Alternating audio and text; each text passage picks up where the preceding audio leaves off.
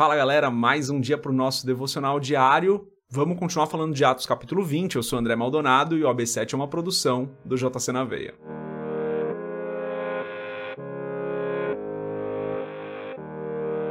Atos capítulo 20, a partir do versículo 6, diz o seguinte: Navegamos de Filipos após a festa dos pães sem fermento, e cinco dias depois nos reunimos com os outros em Troade, onde ficamos sete dias.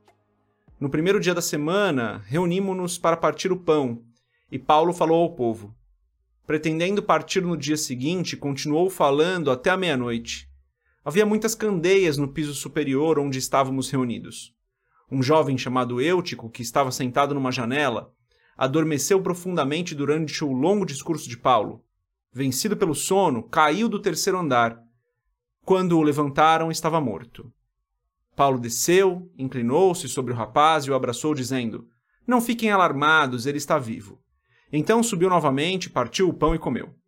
Depois continuou a falar até o amanhecer e foi embora. Levaram vivo o jovem, o que muito os consolou. Até aqui, até o versículo 12, vamos fechar os nossos olhos, curvar nossa cabeça e fazer uma oração.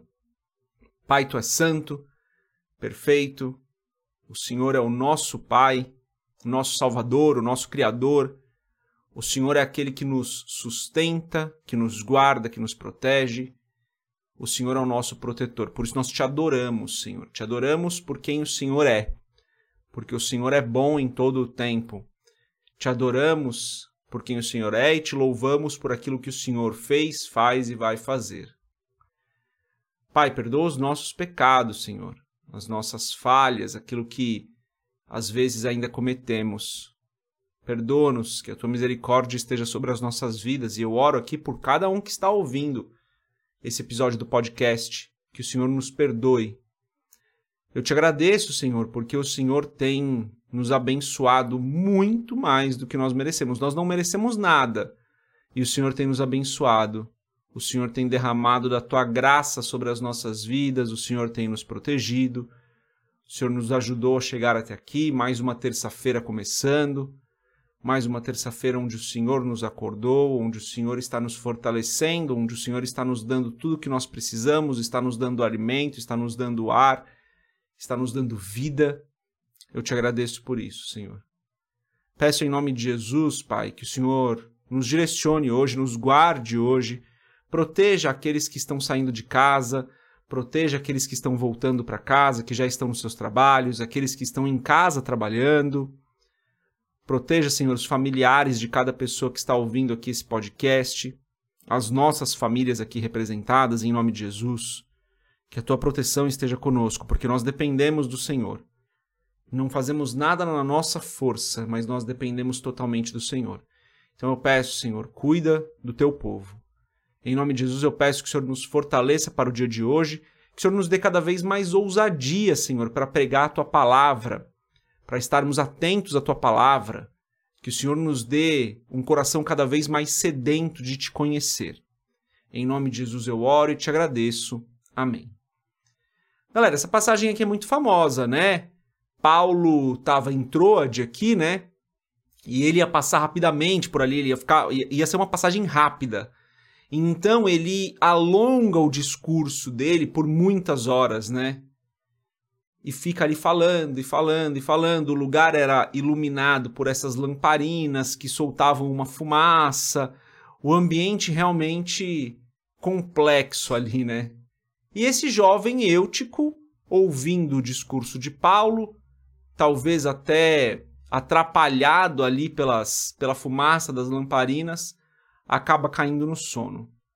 Caindo no sono, ele cai do terceiro andar e quando as pessoas vão ver, ele está morto. Paulo chega nele fala: calma, ele não está morto.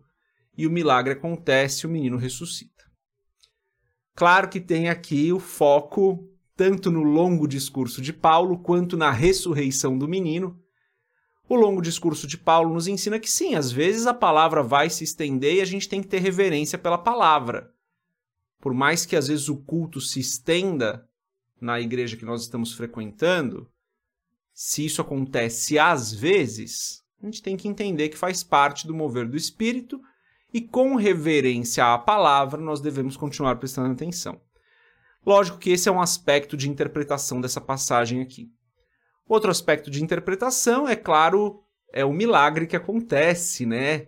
É uma, um, Paulo ressuscitou o menino ali, né?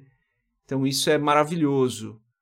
Nós somos, temos o mesmo espírito, né? E devemos sempre orar pelo milagre, tá, galera? Acho que esse é um outro ponto. Que a gente tem que crer no milagre sempre. Deus é poderoso para continuar fazendo os milagres dele.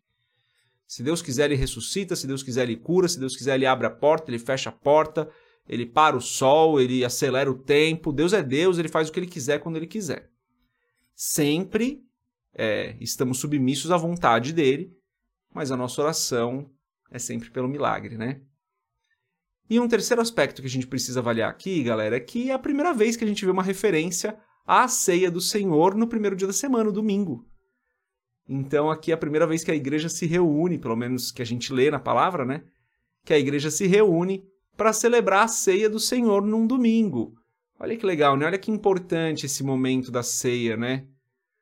É, um momento com palavra, um momento com instrução de Paulo, um momento com milagre, um momento com comunhão, galera.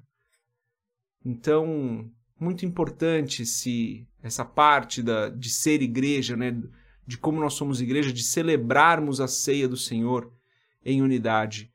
Então a gente vê aqui a igreja fazendo isso em memória do Senhor Jesus, né? Olha que importante isso. Então essa passagem aqui nos ensina essas coisas, né? Nos ensina que nós devemos ter reverência à palavra, nos ensina que nós devemos orar pelo milagre sempre, e nos ensina que nós devemos celebrar sim a ceia do Senhor juntos. Isso fala de ser igreja, de estar frequentando uma igreja, de ser fiel àquela sua igreja local, porque ali em família, né, como comunidade local, celebramos juntos a ceia do Senhor e é um lugar de instrução, é um lugar de milagre, é um lugar da presença do Senhor.